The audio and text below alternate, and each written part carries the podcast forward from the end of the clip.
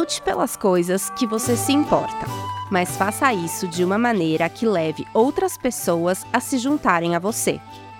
Essa é uma das minhas frases favoritas da Ruth Bader Ginsburg, a mulher que vamos conhecer no episódio de hoje.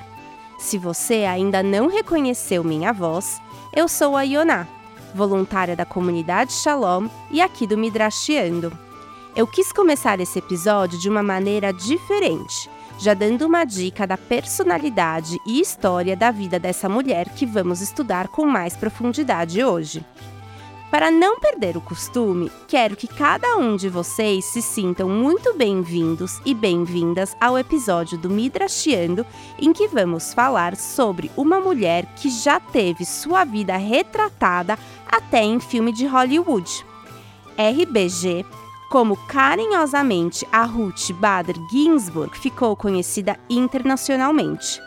Eu sei. Episódio passado também falamos de uma Ruth, mas uma outra Ruth. E assim, de Ruth em Ruth, vamos seguindo nossa luta. Se você já conhece a história da RBG, espero que esse episódio traga alguma curiosidade ou reflexão nova sobre a sua história. Se essa personagem é nova para você, tenho certeza que a vida dessa mulher vai te inspirar de alguma maneira. Por isso, ajusta aí o volume do seu fone, já que você não vai querer perder a história dessa mulher contemporânea que mudou alguns paradigmas importantes. Se formos pesquisar sobre RBG na internet, o link da Wikipedia vai fornecer as seguintes informações. Ruth nasceu em Nova York em 15 de março de 1933 e faleceu em 18 de setembro de 2020. Seus pais eram judeus e ela dedicou a sua vida ao direito. Em sua carreira, foi juiz associada da Suprema Corte dos Estados Unidos entre os anos de 1993 até 2020. Ela foi a segunda mulher a ocupar um cargo na corte mais alta do sistema judiciário dos Estados Unidos, sendo a primeira mulher judia nessa função. Foi a única mulher ocupando o cargo de juíza na Suprema Corte entre 2006 e 2009. Nesse período, foi mais contundente em suas opiniões divergentes e foi considerada como parte da ala liberal da corte. Ela passou pela Universidade de Cornell, Harvard, porém se formou em direito em 1959 pela Universidade de Colômbia. Durante esse período, era uma das poucas mulheres em sua turma. Após sua formatura, tornou-se professora, novamente sendo uma das poucas mulheres atuando nesse ramo. Todo esse resumo é apenas uma introdução mas só por esses feitos já podemos concluir que ela atuava e estava inserida em um ambiente de maioria masculina. E isso influenciou muito sua vida, já que RBG lutou durante anos pela equidade de gênero, pois tinha a convicção que essa luta era imprescindível para a construção de uma sociedade mais justa. Ela mesma passou por casos de discriminação apenas por ser mulher. Quer um exemplo? Em 1950, ela trabalhava em um escritório de assistência social, quando ficou grávida e teve seu salário reduzido. É isso mesmo que você escutou. Nos Estados Unidos, na década de 50, era legalmente possível reduzir o salário de uma mulher quando ela ficava grávida. Além disso, quando ingressou em Harvard para estudar direito, junto com outras oito mulheres, o reitor da universidade questionou como elas se sentiam em tomar os lugares de homens naquela instituição. Parece piada, mas não é. Após se formar, também teve muita dificuldade em encontrar um emprego e contou com a ajuda de seu esposo, Marty. Muitos escritórios de advocacia sequer recebiam Ruth apenas porque ela era uma mulher. Em suas próprias palavras, ela descreve esse desafio da seguinte maneira: Eu me tornei advogada em uma época em que as mulheres não eram bem recebidas pela maioria dos operadores do direito, mas Marty me apoiou nessa decisão de forma irrestrita.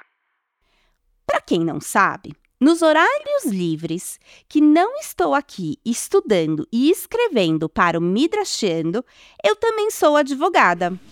E percebo na prática que ainda hoje o mundo do direito, quase 70 anos depois desse episódio relatado pela Ruth, ainda é cruel e machista. O que me comove nesse relato é pensar que se eu tivesse nascido duas gerações atrás, eu poderia ter passado por essa situação, discriminada de maneira tão contundente apenas por ser mulher.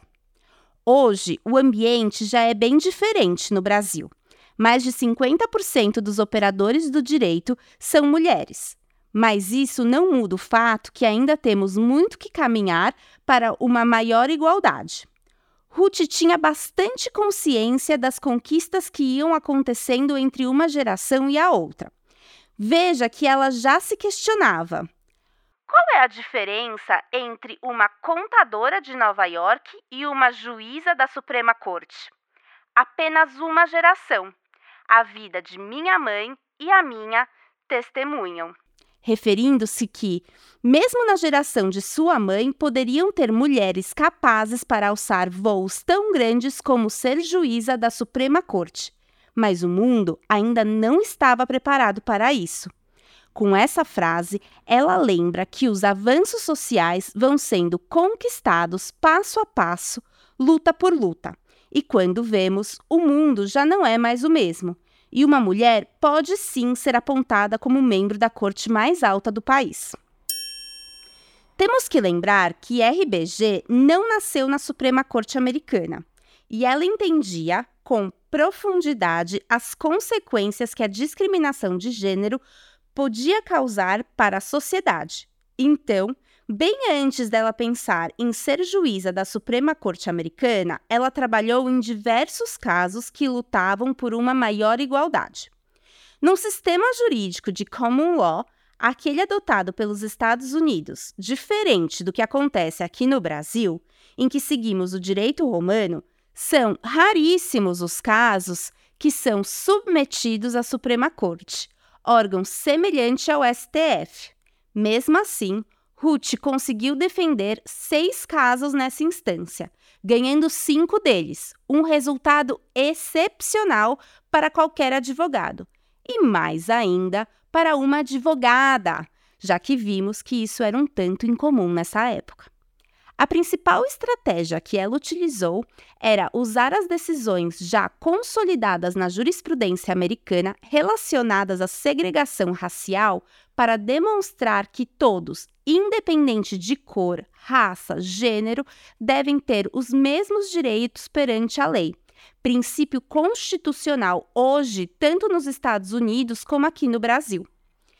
Enquanto estou escrevendo esse episódio, não consigo parar de pensar no Max, um entregador de aplicativo que foi chicoteado por uma mulher branca em plena luz do dia no Rio de Janeiro. As imagens são assustadoras. Vivemos num dogma no qual parece que ninguém discorda sobre o princípio da igualdade, mas na prática não funciona assim. Ainda hoje, em 2023, não conseguimos internalizar esse conceito que parece ser tão simples. Somos todos iguais. E me convenço cada vez mais que precisamos dar luz para as histórias como da RBG, que dedicou a sua vida para alterar a realidade em que vivia, para que a gente pudesse desfrutar de uma sociedade pelo menos um pouquinho mais justa. RBG enfrentou dificuldades para comprovar os infortúnios trazidos pela desigualdade. O filme Suprema, que conta a história da vida de Ruth, mostra como ela conseguiu demonstrar que a discriminação de gênero é prejudicial a toda a sociedade, tanto para mulheres como para homens, baseada no caso que envolvia Charles Moritz, pois ele teve uma dedução fiscal negada porque trabalhava como um cuidador do sexo masculino. Lembro que quando assisti o filme, me chocou que só foi possível comprovar os efeitos prejudiciais da desigualdade com um caso de discriminação de gênero masculino. Será que somente depois de comprovada a discriminação com aqueles grupos majoritários é que vamos entender a necessidade de garantir a igualdade? O homem já foi capaz de pisar na lua, mas às vezes tenho a sensação de que ele não começou a ser alfabetizado naquilo que mais importa. Amar e respeitar uns aos outros é cada vez mais difícil. Empatia é quase uma palavra vazia. Esse é só um desabafo. Mas vamos voltar para nossa protagonista. Ruth entendia meu questionamento anterior como ninguém. Quando será possível viver numa sociedade justa e igualitária? Vejamos o que ela disse em uma palestra em Georgetown em 2015 a respeito da constituição dos nove juízes da Suprema Corte Americana. Às vezes, pessoas me perguntam quando será suficiente. Quando haverá mulheres suficiente na Suprema Corte? E minha resposta é: quando houver nove. As pessoas ficam chocadas, mas houve nove homens e ninguém nunca levantou uma questão sobre isso. Mas vocês devem estar se perguntando por que estamos falando da RBG aqui no Midrashiando. De fato, ela foi uma mulher que merece ser conhecida, mas será que ela entrou para nossa lista de mulheres desse bloco apenas por ser judia? Minha resposta é que não. Todas as suas decisões e trabalhos ajudaram a sociedade como um todo. Ela disse certa vez que sua herança judaica e sua ocupação como juíza encaixavam simetricamente. Tinha muito orgulho de ser judia e possuía uma grande mezuzá na porta do seu escritório que tinha sido estilizada para conter na parte de fora o comando indicado no livro de Deuteronômio: Justiça, justiça, buscarás. Acho que não era por acaso que ela tinha essa declaração em sua porta. A porção da Torá, do qual esse trecho foi retirado, comandava o povo assim: Nomearás magistrados e oficiais para as tuas tribos, em todos os assentamentos que Deus te der, e eles governarão o povo com a devida justiça. Não julgareis injustamente, não mostrarás parcialidade, não aceitarás suborno, porque o suborno cega os olhos dos sábios e perturba a causa dos justos. Justiça, justiça buscarás, para que prosperes e ocupeis a terra que teu Deus te dá. De forma superficial, esse trecho estabelece todas as qualidades que um juiz precisa ter para realizar bem o seu trabalho: ser justo, imparcial, ético e perseguir de maneira incansável a justiça. Mas quando esse trecho da Torá é concluído com justiça, justiça, buscarás quer claramente enfatizar alguma coisa, já que não temos palavras extras ou soltas pela Torá. O texto já tinha dito que deveríamos agir com justiça. Então, quando ele repete a palavra justiça, podemos pensar que Deus quer algo mais da gente, que devemos entender que justiça é um conceito árduo que pode ser diferente em civilizações e tempos distintos, mas que não é por ser difícil que devemos jogar a toalha. Muitos sábios interpretam esse versículo da Torá. Se pararmos para pensar, sabemos que a justiça sozinha não é suficiente. Como já mencionei, podemos encontrar diferentes tipos de definições sobre o que é justiça. Cada governo e regime tem sua própria justiça.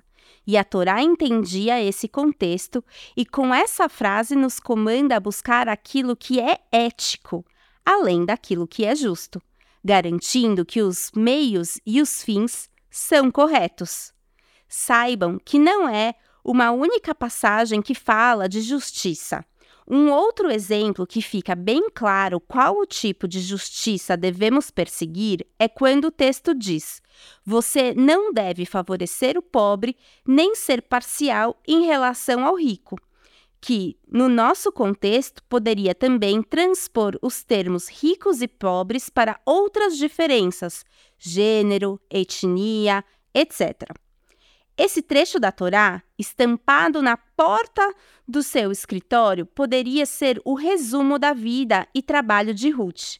Ela buscou não só aquilo que era justo ou que o sistema considerava como correto. Ela foi além da justiça e vislumbrava uma sociedade ética. Existe um meme com a cara da RBG em que as palavras em inglês eu discordo aparecem em seu rosto. Vamos incluir essa foto nos nossos posts desse episódio. Já segue a gente, arroba Midrashiando. Se você ainda não segue, recomendo que você siga. Esse é um retrato importante do que representa a vida de Ruth. Ela não tinha medo de discordar da maioria. Possuía votos divergentes, pois acreditava que era importante pontuar momentos em que não estava de acordo com a maioria. Eu discordo. Essas palavras podem ser tão poderosas que é a maneira que lembramos a RBG, pois nelas encontramos a sua força, devoção e desejo de empoderar todas as mulheres de diferentes gerações. O Talmud nos lembra que se alguém falece na véspera do Shabat, é um bom sinal, já que ele estará indo para o descanso do Shabat. Já se alguém morre no final do Shabat, isso significa um sinal ruim. Ruth faleceu na véspera de um Shabat. Não só isso, na véspera de Rosh Hashanah.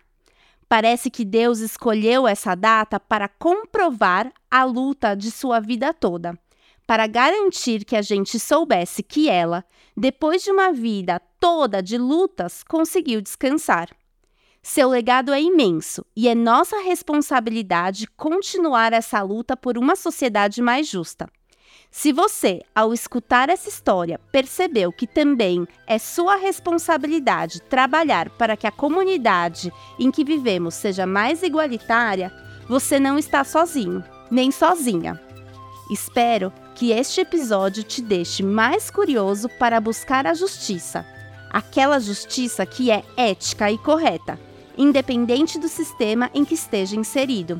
Que as batalhas da RBG jamais sejam esquecidas, que a história dela e de outras mulheres possam inspirar nossas atitudes, construindo juntos uma rede de apoio para avançar com as conquistas sociais e, no final, mudar o mundo. Se você gostou dessa história, você não pode perder nosso próximo episódio, que vai ao ar daqui duas semanas. Vamos ter mais uma conversa sobre como é ser mulher em situações de adversidade nos dias de hoje. Não quero dar mais spoilers. Se você ficou com curiosidade, segue a gente nas redes sociais, Midrashiando. Lá vamos incluindo conteúdos para aprender e inspirar com cada uma das histórias que contamos por aqui. Até mais! Este é um podcast da comunidade Shalom com o apoio do Maral Malamim. Este podcast contou com a participação da Rabina Fê e da Thaís Friedman no roteiro e do Benny Zecre e do Ciro Neto na música e edição.